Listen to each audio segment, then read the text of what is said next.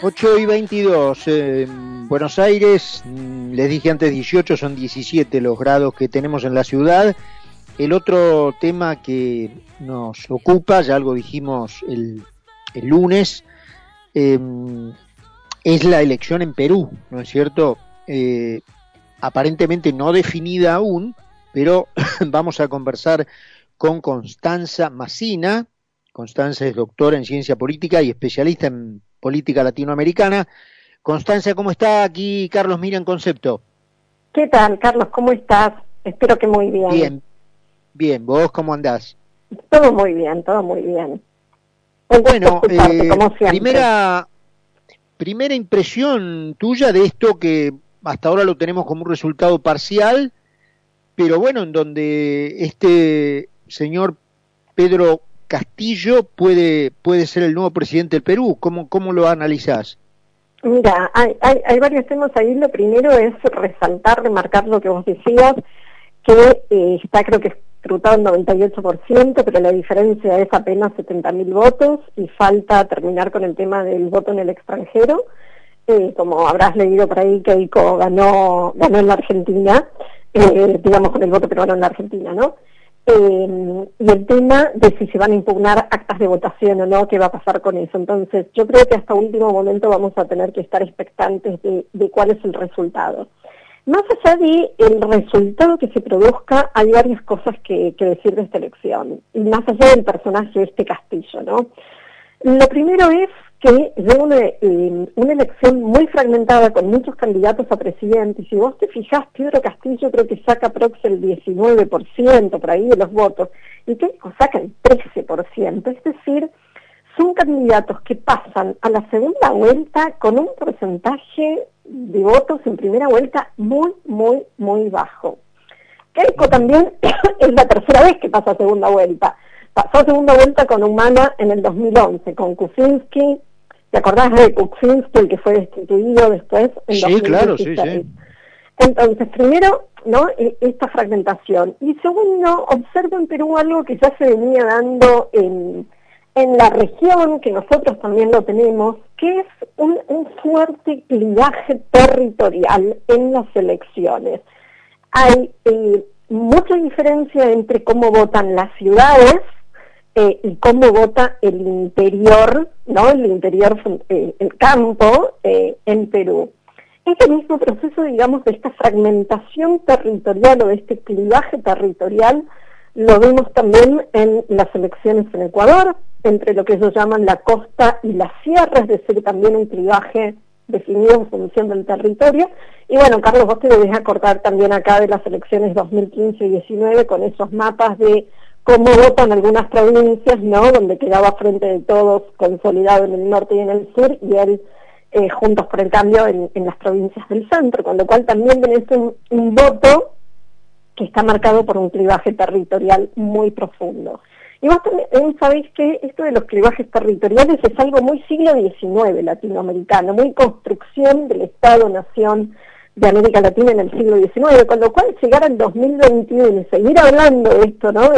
De, estas fracturas territoriales que hay en nuestros estados es como siempre estar mirando para atrás, ¿no? Hace un rato hablaba con un amigo, Carlos, y decía, yo tengo la impresión de que, de que en América Latina eh, seguimos mirando el pasado, vivimos en función del pasado, y ni siquiera empezamos a pensar en el siglo XXI. Sí, sí, tal cual. Ahora, eh, este señor Castillo, digamos, porque lo que hay es bastante temor en la parte, digamos, más pensante, más, más racional de, América Latina, porque las cosas que ha dicho en campaña este señor y, las cosas que no ha sido capaz de responder, frente a las cuales incluso ha directamente balbuceado frente a preguntas simples, eh, es, eh, bueno, eh, Perú, dentro de todo, era, y, no te digo comparado con la Argentina, pero en los últimos años este, había progresado, eh, económicamente había logrado cierta estabilidad, y entonces, bueno, eh, ya con el solo hecho de este resultado incierto, los mercados se desplomaron, se desplomaron el, el, el dólar se fue a las nubes, Entonces, eh, bueno, uno se pregunta, eh, ¿puede eh, una sociedad, uno creía que era patrimonio de la Argentina eso, pero ¿puede una sociedad entregarle así el futuro a un, a una, a un, yo quiero, lo digo con todo respeto, pero poco menos que a un iletrado? Sí. Mira, Pedro, con este tema de Pedro Castillo me parece que es eh, símbolo y signo de, algo que está pasando en toda la región, Carlos. A ver, vamos por parte. La primera tiene que ver con, son sociedades fracturadas, son sociedades divididas, sí. Lo mismo pasó en Ecuador, está pasando en Perú y acá también tenemos, digamos, una, una sociedad partida. Nuestra grieta, Argentina ha exportado la grieta. Eh, cuando yo te hablo de estas sociedades partidas, es justamente lo que te está marcando acá la elección en Perú, de, esta, de este revisar voto a voto con dos modelos de país diferentes, es justamente una grieta que gane uno que gane el otro, no la van a poder cerrar. Del lado de, de Keiko, digamos que tampoco era como la mejor opción como para ir a, segunda vuelta. Pero además, si vos te fijas, en los últimos años de Perú, ha tenido una enorme inestabilidad presidencial. Digo, desde el último prácticamente gobierno de, Alan García y Ollanta Humala, los que siguieron de Kuczynski para acá, ¿te acordás el año pasado? No, fue en el 2019, 2020 con, o principios del 2020, en pleno inicio de la pandemia, que también tuvieron tres presidentes en una semana.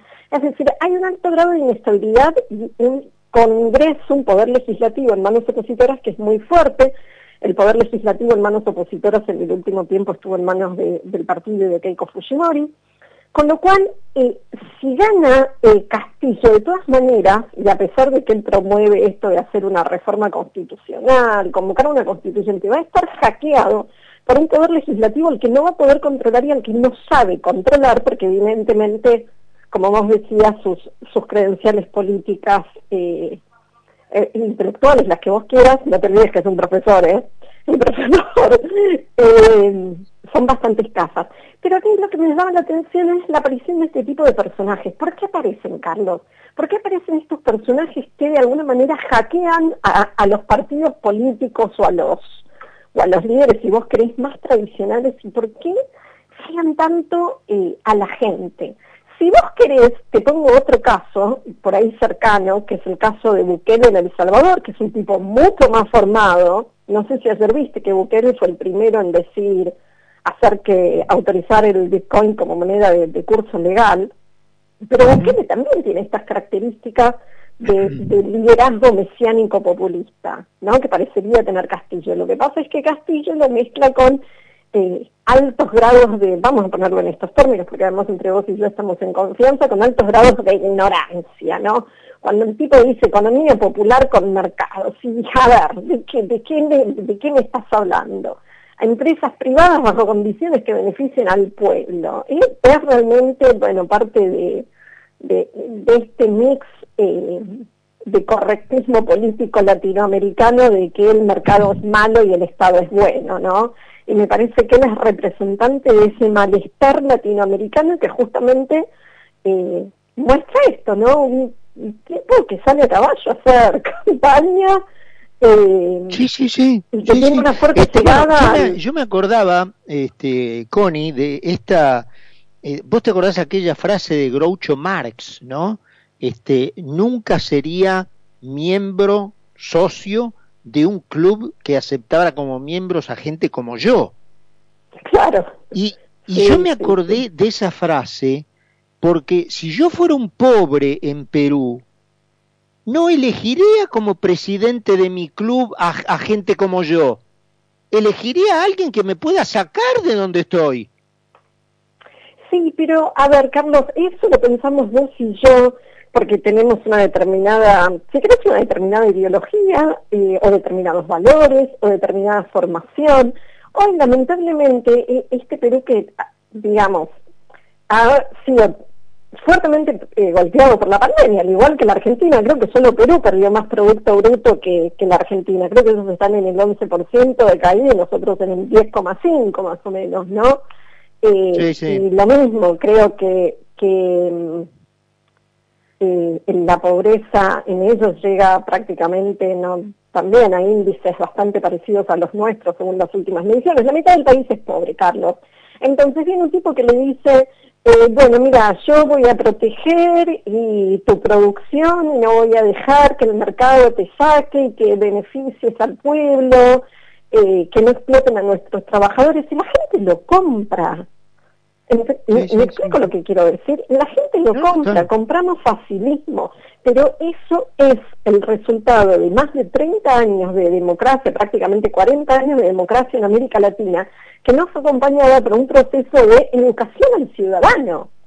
Sí, ¿te, acordás aquel Farmiento, aquel Alberti, la idea de educar al ciudadano? La democracia necesita ciudadanos educados que estén en condiciones de tomar decisiones frente a esto. Y esta es la deuda de América Latina.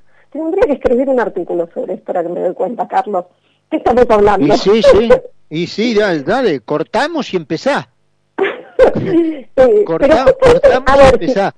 Digo, el, eh, el, deterioro educativo te muestra esto, no pueden elegir. Hace tres días también en Misiones volvió a ganar lo mismo, Carlos, en nuestro país. ¿Y cómo lo podemos explicar? Con 50% de pobreza, la economía hecha pelota, el 60% vive del Estado y ganan. Y ganan porque evidentemente eh, eh, el, sistema... Ganaron con menos, ¿no? Ganaron con, ganaron con más de 20 puntos menos que la elección pasada, ¿no? Sí, Se alcanzó para ganar. Pero la gente lo sigue votando, Carlos, lo siguen votando. Entonces, vos decís, ¿por qué la gente elige esto? Porque vos para elegir tenés que, o sea, digo, para discernir, para pensar cuáles van a ser las consecuencias en tu vida de que gane un tipo que te dice eh, economía popular con mercado, o el mercado no puede controlar el Estado, o, que van a traer políticas proteccionistas, y el, cortoplacismo te lleva a pensar, ah, sí, esto es re bueno para mí, claro, sí, ahora me salvo, ¿no? Es como la campaña acá 2019 del de, asado en la heladera, ¿no? Y la gente compró el asado en la heladera. Pero vos, para poder tomar una decisión, necesitas, eh, digo, me parece que esto es como una, una condición necesaria de la democracia. Necesitas estar formado e informado, porque para estar informado también necesitas estar formado, ¿no? Para no comprar la basura que te tiran hoy los medios de comunicación. Digo, para no comprar la zaraza de C5N. Entonces, eh, la gran deuda de, nuestra democracia y las democracias latinoamericanas en general es la destrucción eh, o sistemas educativos que no han, no han estado a la altura o, la falta de educación del ciudadano. Y le, te hago la última, Connie, ¿le, le ves solución? Porque la, herramienta, vos la tocabas recién ahí de paso, es eh, tan eficiente, pero tan lenta, que es la educación, que uno se pregunta, ¿tiene solución esto? Eh, una herramienta tan eficiente pero al mismo tiempo tan lenta para solucionar el problema, eh, ¿hace solucionable el problema? Mira, ahí, tengo dos respuestas diferentes que van a esto. Eh, la primera, que me parece que es lo que va a seguir pasando, es la aparición de estos líderes mesiánicos que duran poco.